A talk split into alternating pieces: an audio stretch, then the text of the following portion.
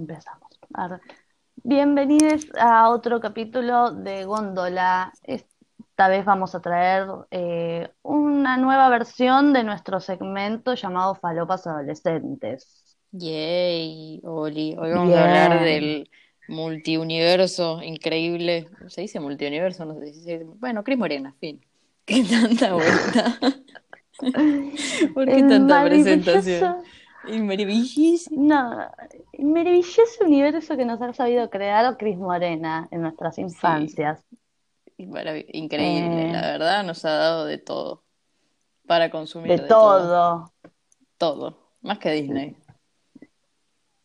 Sí, ahí, cabeza a cabeza. Tipo, fuimos arruinadas por Disney y por Cris Morena de, igual forma. Bastante parecidos, ¿sabes? Sí, como están al La empate. verdad que sí. Al empate, re. Bueno, te iba a contar que eh, me puse a buscar, tipo, qué, quién fue Cris Morena, porque nos arruinó la vida un poquito, pero hay que saber quién fue primero. Y resulta que eh, no se llama Cris Morena. ¿Cómo? se llama María Cristina de Giacomo, de Giacomi. Perdón si lo pronuncié mal, Cris Morena, pero Queremos ya como, queremos ya como. Tal cual. Bueno, fue actriz, eh, fue conductora, fue compositora musical, empresaria, directora, productora, creadora, todo eso fue. Y Bases y condiciones. no, y entre las cosas más, tipo, más copadas que hizo, que nosotras eh, un poco tuvimos la suerte de vivir, ponerle, em, Un poco. fue su trabajo como creadora de series juveniles, ¿no? Como Casi Ángeles, Rebelde Way, Alma Pirata, Aliados, Verano del 98, y eh, series infantiles como Chiquititas, Rincón de Luz, Floricienta. Hay una que se llama Lola, eras una vez, que no la vi. Perdón, Yo tampoco. yo tampoco, no sé qué es.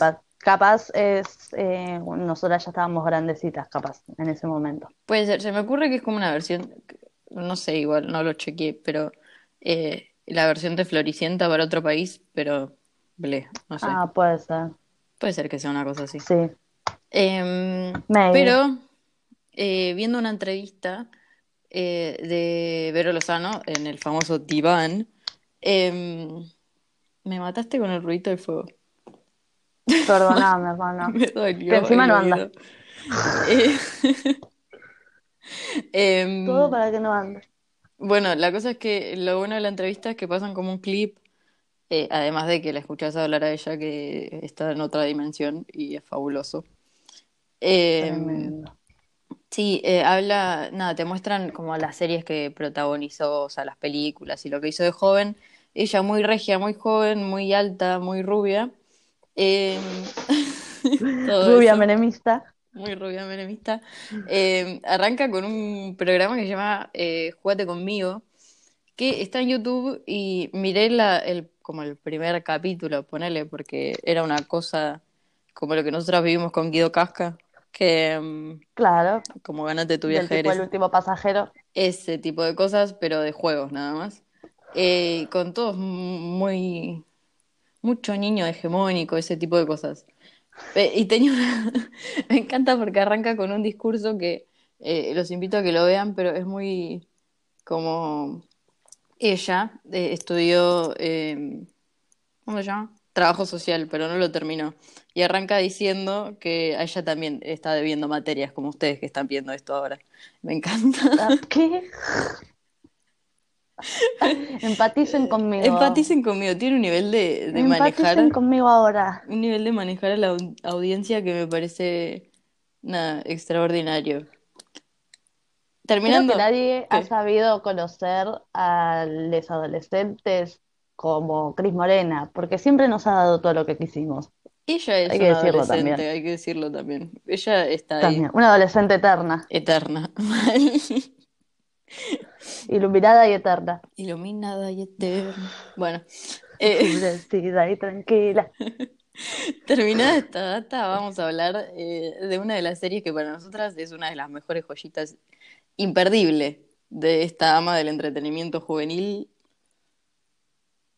Porque sí. porque podemos. Vamos a hablar de, de Rebelde Way. También vamos a hablar de esta porque eh, si bien cuando la empezaron a dar, que fue el 27 de mayo del 2002, nosotras, eh, Lula y yo, éramos muy pequeñas, Sí. eh, yo recuerdo que tenía un cuaderno de, mi- de la primaria en donde estaban las caras de estos cuatro tipos, de, estas- de estos dos tipos y estas dos minas en la tapa de mi cuadernito. Eh, y como la subió Netflix hace poquito, dije, la voy a ver. ¿Me voy a ver estos 280 capítulos? Sí, claro que sí. Claro que sí. De hecho, creo Y que la empezamos a ver temporadas. juntas Sí, en Año en Nuevo. Año Nuevo. Sí. Ajá, sí, la empezamos a ver juntas, vimos el primer capítulo y yo después de un poco de tiempo la empecé a ver toda, cronológicamente, sin perderme nada. Hermosa, hermosa serie. Bueno, cuenta la historia de eh, cuatro chicos adolescentes, eh, eh, Maritza Espirito, que es hija de una vedette argentina, que se llama Sonia, de Manuel Aguirre, que es un extranjero que viene a vengar la muerte de su padre porque se suicidó el chabón porque quedó en quiebra. Eh, Mía Colucci, la hija de un empresario de la moda, también argentino, y Pablo Bustamante, que es el hijo del intendente. Estos cuatro chicos van a un colegio que se llama Elite Way School, que es el colegio como el más cheto de todos los chetos. Ahí van les hijes de eh, los poderosos del país. La Como de las familias más ricas. Claro, exactamente. Eh, se centra en estos cuatro personajes, ¿no? Toda la vida de cuatro adolescentes que hacen sus cositas, todo lo que es eh, diferencia de clases, porque en el Elite Way están los becados, que son como los pobres, que van y hacen un examen para poder entrar, y también están los que pueden pagar eh, y son todos los eh. Eh, empieza ahí toda una locurina entre Mía y Manuel. Manuel quería vengar a su padre porque supuestamente el culpable de que su padre se suicide era Colucci, el padre de Mía. Entonces él se quería levantar a Mía para vengarse, pero se termina enamorando igual. Así que se terminan medio que ahí los dos juntos. El amor eh, siempre gana. Pero lo, el amor siempre gana, pero lo que es terrible, capaz, una viéndolo ahora, porque en el 2002 mm, eh, Fue sensacional. era terrible, pero estaba muy normalizado. Eh, Mía y Manuel están de novios un tiempo, Mía no quiere coger porque medio que le da miedo, porque es una niña de 15 años. Eh, que no quiere porque no, no está con ganas, y Manuel, como es un forro de mierda, la termina cagando con la manager de la banda, porque ellos después arman una banda que se llama R-Way, los cuatro.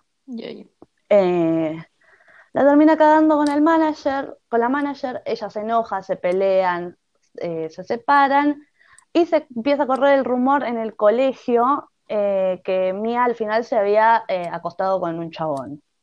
Manuel sacado se va al cuarto de Mía a buscarla, la agarra, la empuja, la tira contra la cama y se le va encima No. según yo, eh, tipo, daba que la iba a violar, daba que la iba a violar. Pero ahí entra Maritza y, ah, Manuel, que estás re loco, vos, bla, bla, bla, lo sacan, todo pasa, ellos después se arreglan, bueno. Esas normalizaciones de Cris Morena.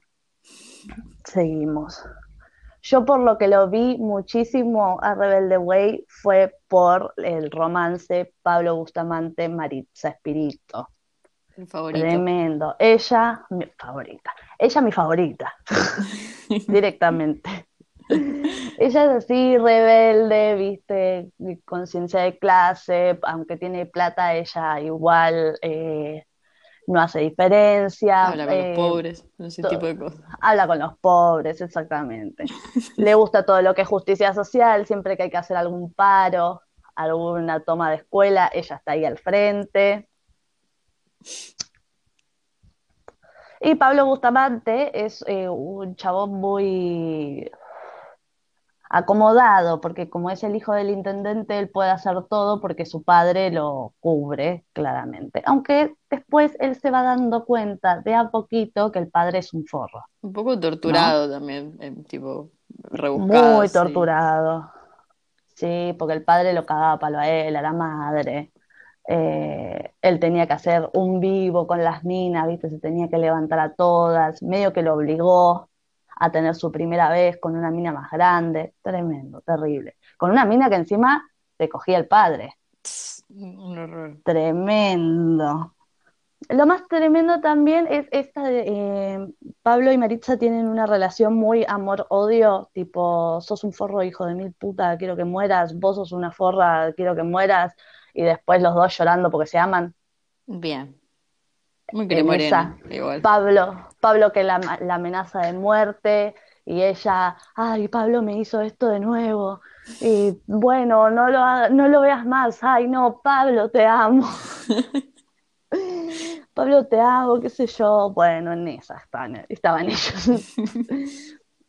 Y también algo para criticarle que tengo a Rebelde Way, a Re- es todo el tema gordofobia, Fuerte. porque fuerte, creo que es en el que más se nota, porque hay un solo personaje que es eh, Gorde, entre comillas, que felicitas, que si hoy la vemos que es un cuerpo normal, está bien esa chica, ¿por qué le hacen eso? Y todo, todo el tiempo como que le crean un personaje horrendo a la piba, como que es la pesada y la, Sí, la que está atrás de que la celosa de la amiga. Sí, Exactamente, porque era la mejor amiga de Mia Colucci, que era Luciana Lopilato, flaca, espléndida, sí. rubia, ojos claros, todo lo que es la hegemonía. Eh, y Felicitas ahí queriendo ser ella y amando a Manuel y Mía que lo amaba a Manuel y bueno, locuras. Eh, eso es tremendo. Cuando lo vi fue como, ay Dios, esto nos metían en la cabeza. Pero después de todo eso, Rebelde Way es bárbara. Es bárbara porque toca un montón de temas. También toca algo que a mí me encanta, que es una secta. En el Sí. colegio había del tipo una secta que no me acuerdo cómo se llama porque no lo busqué, pero era como una secta de, de los, de los pibes más poderosos, tipo de los hijos de más poderosos que había en el colegio y algunos graduados también, que se encargaban de hostigar a los, a los becados para que se vayan y no haya pobres en su colegio. Muy de Pero se escuela les iba de privada las manos, igual. muy de escuela privada pero se les iba de la mano de todas formas porque tipo eh, los agarraban y capaz los secuestraban un poco. Secuestraban a uno un poco, lo cagaban a palos. Eh, y bueno, Eh, tiene dos temporadas bárbaras. También hay algo muy hermoso que sucede, que es el romance entre Sonia, que es la mamá de Maritza, y Colucci, que es el papá de Mía, eh, en el que él es un empresario todo serio y Sonia es una vedette. Y esos dos mundos que no, que no concordaban y que a uno le daba vergüenza que ella sea vedette y a ella le daba eh, asco que él sea un estirado, eh, pero al final terminan siendo novias y son geniales y Mia y Maritza terminan conviviendo juntas aunque se odian. Eso es bárbaro.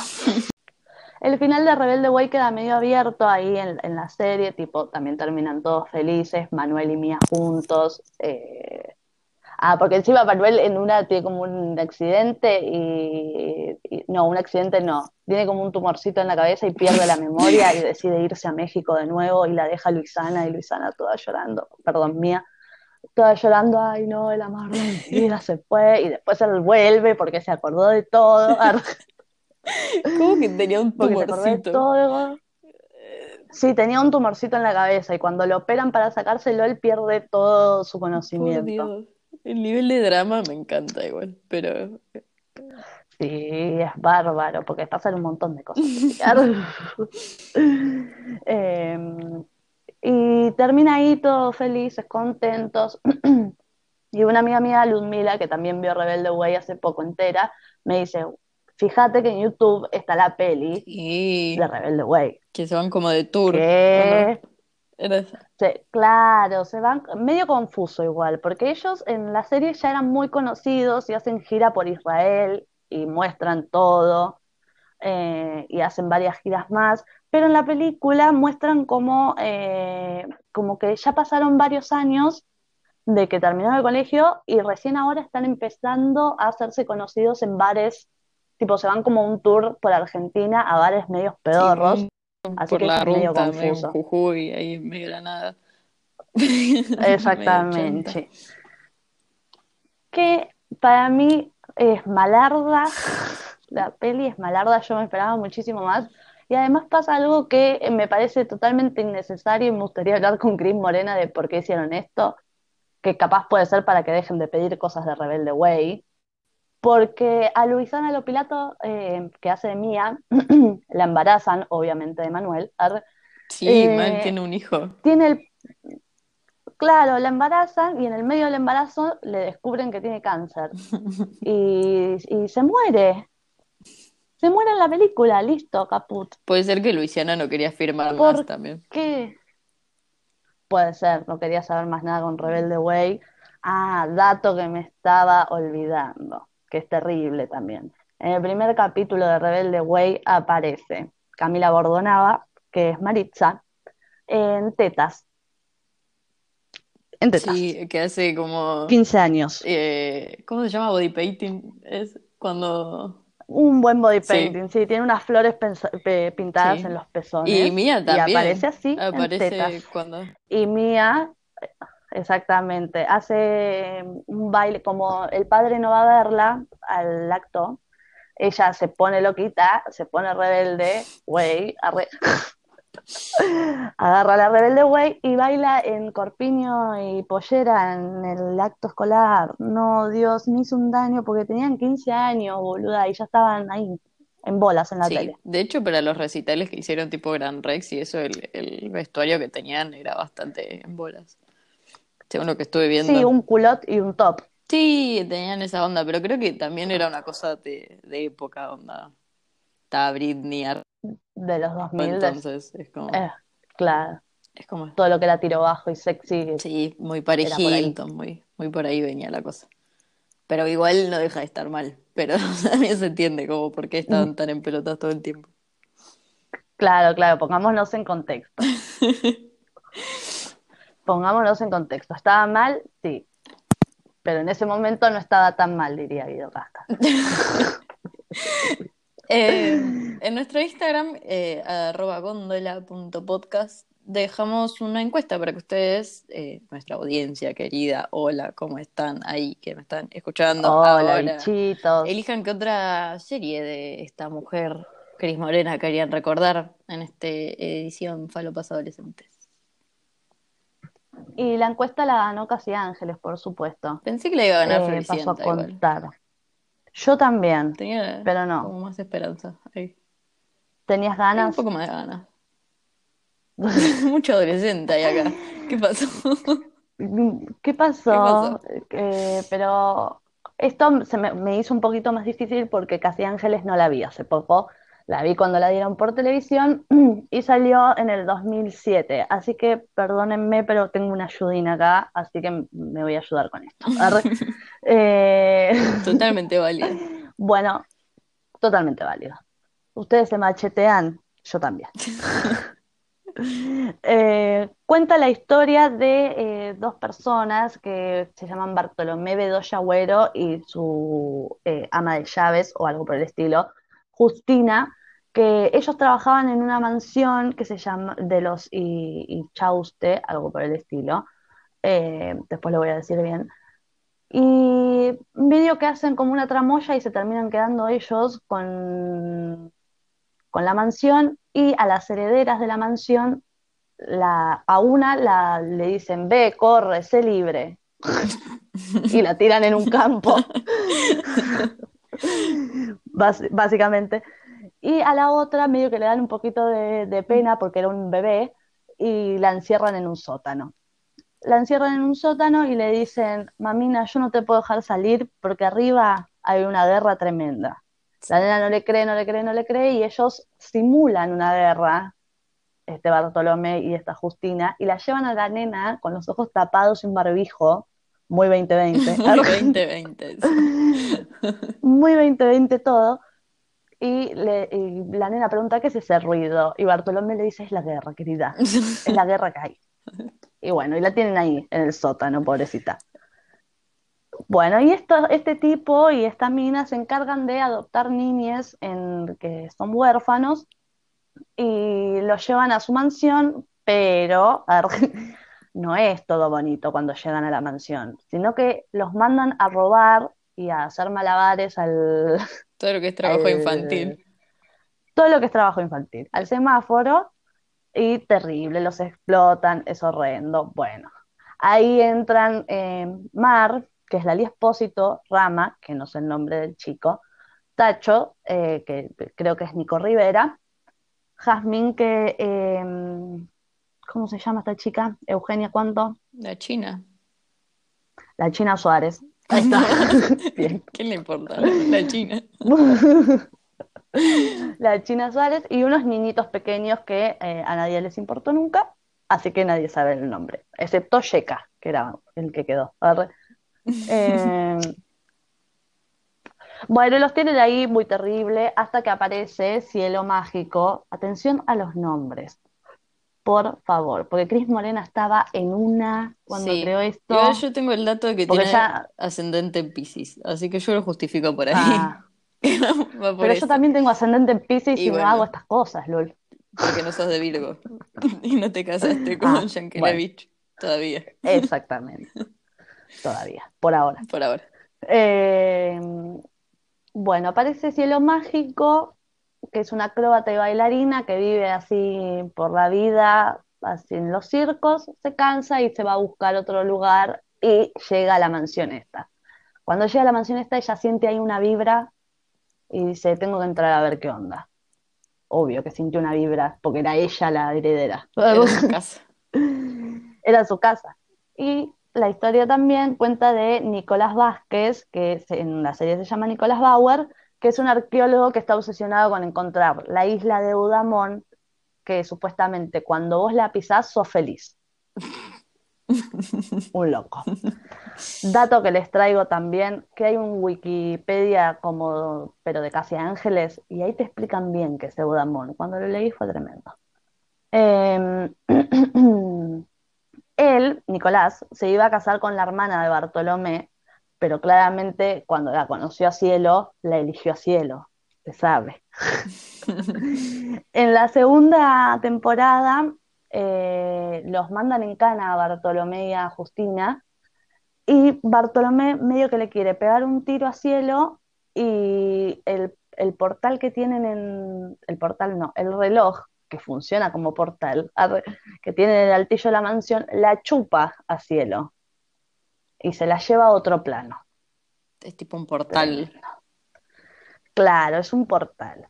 Ahí le avisan a Cielo que es un ángel, que ella tiene que volver al lugar en donde es feliz, porque tiene que eh, ayudar a estos chiquitos, que son casi ángeles, Juan, eh, los tiene que ayudar para cumplir una misión. ¿Cuál es esta misión? Que ellos tienen que ir 22 años para adelante después de abrir el libro de las siete llaves, que esto es tremendo. Cada uno tiene que hacer alguna cosilla como para que eh, la gente que maneja eso, que vaya a saber quiénes son, eh, les diga, bueno, sí, podés hacer esta misión y les dan la llave para el libro. Mar es la última en recibir la llave. ¿Por qué? Porque lo que tenía que hacer era perder la virginidad. Bueno. Cuando ella tiene sexo por primera vez con Peter Lanzani, que es el hijo de Bartolomé, eh, ahí le, le dan la llave, le dicen, ahora sí, mamina, que estás lista. Vamos, Ahora, ahora sí. dale, dale, dale. La Ellos llave. Exactamente. Vaya, ahora que entregó la Virginity, bueno, ahora puede ir. Ellos viajan 22 años al futuro con Justina, pero una Justina buena, aparentemente. Creo que era la hermana Eh, melliza gemela, que era buena y No, era creo que era- igual, era- una cosa así. Sí, no, era la prima. Ah, la prima, Era la prima y era igual. eso, pero que era igual. uno por qué. Y porque no había que despedir a la actriz, era presupuesto. Exactamente. No había presupuesto para otro. Eh, ellos viajan al futuro y ahí se encuentran con Paz, la hija de Cielo y Nicolás Vázquez, eh, con Hope, Esperanza, que es la hija de Nicolás Vázquez, y Malvina, que es la, la hermana de Bartolomé, y con Camilo, que la verdad que no estoy muy segura de quién es, pero bueno. Han pasado años. Eh, han pasado años desde que yo vi esto, chicos, discúlpenme. Ahí descubren que la misión que tienen que cumplir es salvar a Paz, porque acá arranca un- una cosita que aparece Juan Cruz, un chabón que es un ángel caído de Eudamón, ¿no? Porque eh, Eudamón medio que es- controla la, eh, ¿cómo se llama? El equilibrio natural de la Tierra. Entonces, como Juan Cruz corrompió su alma en Eudamón, lo mandaron de nuevo para acá.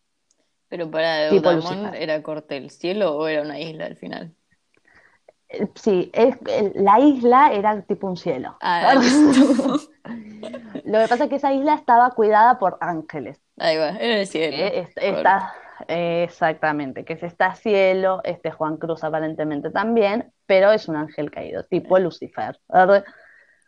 Eh, bueno, este chabón está medio obse con cielo, Cuac, entonces cuac. él quiere impedir. Cuac. No me hagas hacer esto. Perdón, pero me causa mucha gracia, boludo. Es tremendo los nombres. Es, es que es- Este Juan Cruz quería impedir que nazca paz porque esa era su misión para volver a Udamón. ¿Por qué? No se sabe. Acá este, este, esta contrariedad, porque si la querían a cielo, ¿por qué no la dejaban parir? También. detalle. Eh, detalle que se me acaba de ocurrir. Arre. Como no puede impedir que nazca, el chabón viaja también 22 años para adelante para matarla directamente. para matarla y listo, se acabó. Eh, pero el chabón no tiene un cuerpo fijo, que esto era lo que yo no me acordaba. El chabón como que va, como es una sombra, como que va entrando en distintos cuerpos y va matando gente porque no se lo bancan mucho. Bien. Muy sano su forma de actuar también. Muy sano todo. A todo esto, en donde estaba el hogar mágico, que eh, es en, en la mansión Inchausti, eh, ahora existe Mandalay, que es un colegio que fue creado por Nicolás Vázquez y por Cielo, claramente. Em, bueno, y los chicos ahí medio que arrancan con el tema rock and rollear, que eh, así le decían a tener sexo también. To- Toda una locurina ahí también con eso. eh, Jazmín cantando Reina Gitana, yo le busca gitano, yo Un la. momento icónico. Inventa esa canción. Es tremenda esa canción porque dice que sea guapo y sea valiente, que tenga todo lo que hay que tener, que sea bien hombre a más no poder, que me ame con todo y con más y que algún día me haga mujer. Macho, macho, man. Yo quiero tener. Macho, man. Literalmente Que me ame, que me ame con todo a más no poder es es tremendo. mucho, es mucho pedir. Para un poco. Es mucho, ¿cuánto? ¿Cuánto más? Que, que te haga mujer encima, todo. Y que te haga mujer. No podía No puedo- sola no, ella. ella no, ella no era. Ella era, no podía sola. era un algo indefinido. Claro, era un ente hasta que estuvo con Tacho y ahí, ahora sí soy mujer, chicos. Ahora sí. El falocentrismo a full. Tremendo, como siempre, Cris Morena también ahí. Haciéndonos un poquito de daño entre toda la luz, entre todo el cielo mágico. Entre toda su luz. Eh, bueno, ¿en qué estaba yo? Ah, eh, cuestión que no logran salvar a Paz. No logran salvar a Paz, Juan Cruz la mata. Y Peter Lanzani dice, no, querido, esto no puede quedar así. Peter Lanzani hace de Tiago.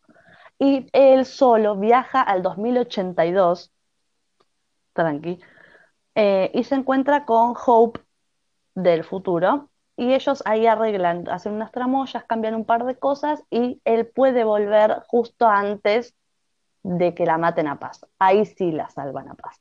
Bien. Cuando la salvan a Paz, entra la ministra, la jefa de ministras, a.k.a. Estoy buscando cómo se llamaba, Mercedes, no, Mercedes Funes, no sé si es el nombre de la actriz o no. Me parece Ah, que... no, Luz, Luz se llama, sí. Esta Luz Inchausti, que era la niñita que estaba encerrada en el sótano. Bien. La niñita que estaba encerrada en el sótano terminó siendo la jefa de ministros. Cuestión que es una cínica depravada, malísima, como ella sola. Y bueno, todo encerrado. eh, Ah, y sí, le hicieron creer que había una guerra. ya Bueno, está. eh, en ese momento, cuando descubre que esto pasa, que los chicos, como ya hicieron su misión, iban a volver a su tiempo, o sea, iban a volver al pasado, eh, les tiran una bomba ahí y eh, medio que agarran algunos, otros quedan ahí desmayados. A los que agarran, les lavan el cerebro y los meten en un nuevo colegio que se llama eh, Nueva Era. Y los otros quedan, se arma como una especie de muro de Berlín alrededor del colegio, en donde vivían los que les habían lavado el cerebro, y del otro lado del muro estaban los que se habían quedado desmayados ahí no los habían agarrado. ¿Por qué no los habían agarrado si estaban desmayados? Vaya uno a saber. Pésima Y organización. viven todos ahí medio sucios, medio sucios, medios a la intemperie. eh, y bueno, ahí se tienen que reencontrar y empieza toda la boludina de cómo se reencuentran. Hay una escena épica que es Mar en- está en el borde del muro y Tiago está también en el borde del muro. Y los dos trepan un poquito y sus manos se chocan, pero ellos no se ven, pero sienten esa conexión y es como ¡ah! Sos vos. tremendo. El amor heterosexual. Es él, pero ¿quién es él? Arre. Eh, y bueno, la verdad, no me acuerdo cómo termina Casi Ángeles, pero claramente termina todos felices y contentos, como todas las series de Cris Morena. Sí. Eh, y acá yo tengo una duda para los oyentes, que ojalá sepan, si alguien sabe del paradero del chico que hacía de Simón en Casi Ángeles, porque nunca más se supo de él, desapareció de la TV. Simón estaba, eh, creo que aparece en la segunda temporada, el actor me parece que se llama Pablo Morocho, de ojos claros. Pablo Martínez. Peter Lanzani, pero con ojos claros. Este.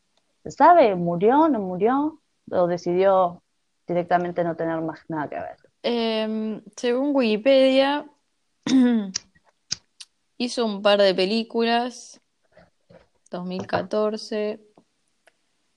Ah, se fue todo lo que Activo fue el cine. 2008-2017, así que asumo que abandonó. Abandonó, abandonó. Porque años entonces. activos de Wikipedia me dice esto. Tiene unos buenos 32 años y yo creo que ya la tiró por la borda la actuación. Se ve. Claro, ya dijo, bueno, listo, se acabó. Capaz debe estar haciendo ahí algún teatro under. maybe. Por ahí es un teatro, por ahí es una producción, por ahí tiene un kiosco. Uno nunca lo ¿Por qué no contás, Lul? ¿Por qué no contás cómo te fue a vos cuando fuiste a ver Casi Ángeles? Porque fuiste una privilegiada en ese Yo momento, yo no pude ir. fui, sí, fui muy privilegiada en, en situación Cris Morena, porque también fui a ver Floricienta, no sé si no la vi dos veces, te Ah, digo. tremendo esto. Pero si fui a ver Floricienta era muy chiquita, que tenía unos 6, 7 años. 2004 era. ¿O no? Cuando se estrenó Floricienta. Ponerle.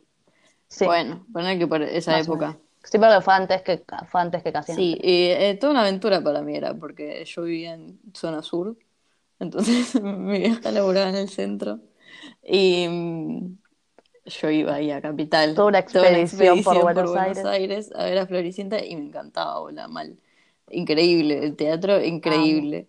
Eh, me acuerdo que eh, me quería subir a la butaca para cantar Sacada. y que me compré, sí, total fan, increíble. Que me había comprado, creo que una boina, una boludeza así que se usaba en ese tiempo y la usaba todo el día. Floricienta usaba Usaba boinas, boinas claro y sí. rayadas encima, una vergüenza. Las polleras creo que también las tuve, no me acuerdo bien, porque ya pasó. Yo tenía las zapas de Ah, ¿ves Floricienta. la zap? Esas que tenían como los corazones Sí. de muchos colores, que eran un poco Tenían Converse. el mejor merch, hay que decirlo. El mejor merchandising. La verdad que sí. Y después para Casi Ángeles ya era más grande y fui con dos amigas y las mamás de las dos amigas y Cata también, mi hermana. Eh, y también, boludo, un fanatismo increíble, pero ahí no estaba tan cerca como la primera vez, ahí ya había poco menos de dinero. La primera vez para ver Floricienta estaba corta adelante y acá ya estaba al fondo, pero bueno. Yo creo que hubiera enloquecido si hubiera ido a ver Casi Ángeles, porque las mejores Las canciones, mejores, tiene una escenografía increíble. las mejores canciones. Todavía nosotras cuando nos juntamos con nuestro grupo de amigas, eh, llega un momento de la peda en donde pinta cantar canciones de Casi Ángeles y de Y de Floricienta, Floricienta, sí. Sí, sí. No, a todo pulmón. fuerte, además. Es el momento de la noche, el momento Cris Morena de la noche. Exactamente. Nuevamente usamos nuestro IG, arroba gondola.podcast. Nos pueden seguir si quieren, si tienen ganas, Estaría bueno, eh, para agregar contenido, porque lo que hacemos es robar, a veces. obvio. Eh, y les preguntamos qué les dejó Cris Morena a ustedes. Y bueno, la gente eh, estuvo diciendo que mm, Cris Morena le dejó normalizar celos y otras toxicidades, que la verdad que sí, como yo les contaba en los capítulos de Rebelde Way, en donde Pablo y Manuel eh, agredían físicamente un poco a sus novias. Un poquito. Bueno, y los celos también, porque Manuel claramente por un tema de posesión y, y de celos de que Mía le haya entregado su virginity a otro chabón y no a él, eh, lo puso así como un poco loquito. Sí, también celos y toxicidades en, en las amistades, porque las amistades no eran del todo, había como mucha competencia femenina, ese tipo de cosas que te parece. como siempre. Sí, sí, sí, sí, sí. Ay, como lo que hablábamos también en Rebelde Way de Felicitas siendo celosa de Claro, claramente. claramente. Otra persona nos dijo que le, le dejó crisis existenciales. No hay tal crisis, no hay tal crisis, Diría Hope. diría Cris Morena. Diría Hope. El mundo Eh, está lleno de luz tremendo. y, y la luz y el amor lo vencen todo. Incluso no necesitas terapia vos. Necesitas ver Cris Morena. El amor vence al odio. Adiós. Y otra persona puso querer ser huérfano, Sí, porque te lo pintaban como que estaba una bueno. En normalización, chiquititas también sucedía sí, eso. una romantización de la pobreza y el huerfanismo. ¿Se dice huerfanismo? No sé, pero fuerte, no sé, pero fuerte. pero fuerte. Sí, Fuerte, en Ricón de Luz también. Como que si vos caías a un hogar, estaba todo bien porque había un tobogán, un buen caño deslizador de bomberos, alguien bueno que te cuidaba. No funciona así, lamento decirles. no. Uno cuando crece y se da cuenta que no funciona así, es como, ah, Cris Morena, sos una, un poco una forra, Es un loco igual. porque esto no es real. No, pero es un loco porque si la mina estudió trabajo social, es como que por ahí estaba en su fantasía que las cosas sean así para los chicos, ¿no? Creo yo, se me ocurre. Debe ser, puede ser, pero capaz podría haber hecho algo por ese lado, en vez de romantizar la pobreza. Sí, y Eh, ar- armate un hogar, Cris Morena, ahora creo que se puso una escuela. Creo que se puso una escuela. Ah, Bueno, bueno. pero paga. a No, sí, se puso una escuela, pero ¿sabés lo que No sale? quiero saber igual. Que Cris Morena te enseña a ser productora. Sí, además me encanta porque no son carreras, es tipo el camino de la música. Ay, obvio. Obvio. El camino de la luz y la música a través de tu corazón Sí. y tu Igual alma. yo creo que By para Chris los chicos debe estar piola, pero bueno, tenés que ser millonario. Y que Eh, tus sí. papás te quieran. como ella. Y a mí, Cris Morena, que me- creo que me ha dejado los mejores momentos de mi infancia, porque yo he sido muy feliz enfrente de la televisión mirando estas cosas. Sí. Y también hace poco me dio unos buenos momentos cuando vi Rebelde Way, hace seis meses. Eh, pero también todas estas cositas malas que uno se va dando cuenta cuando crece, eh, cuando crece y cuando tiene conciencia de clase, capaz un poco, y se da cuenta de las cosas. Eh, y del amor romántico que uno trata de, constru- de deconstruir eh, porque es una cagada, Porque no sirve. los celos, porque no sirve, eh, esta locurina de la competencia entre mujeres, esta locurina de eh, ella es gorda. Son todas cositas feas que, bueno, como sociedad, eh, hoy por hoy las tenemos que construir y formar una sociedad mejor, claramente. Aplausos. Pero también nos ha sabido dar muchas alegrías. El mejor entretenimiento para los chicos. Nos ha sabido entretener. No, olvídate, pero nos ha sabido entretener, nos ha dado música, videos, series. Ah, dato que me había olvidado también. Fibus. Casi Ángeles en Israel, Fibus, álbumes.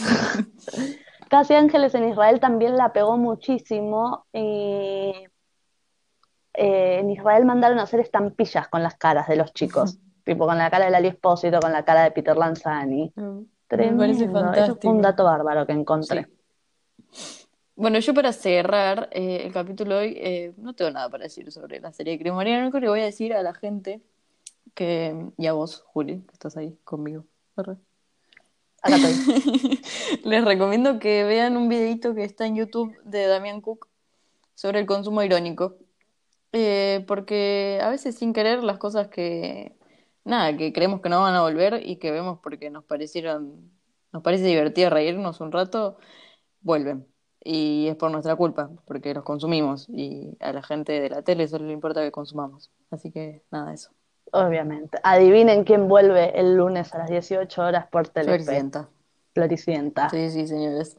¿La voy a ver? Obvio Claro que que sí. Así que les recomiendo que, Obvio que que soy. que repiensen su consumo irónico un poquito, porque es consumo también. Dense cuenta, no se escuden en el consumo irónico. Díganlo. No son más intelectuales por decir que consumen irónicamente algo. No.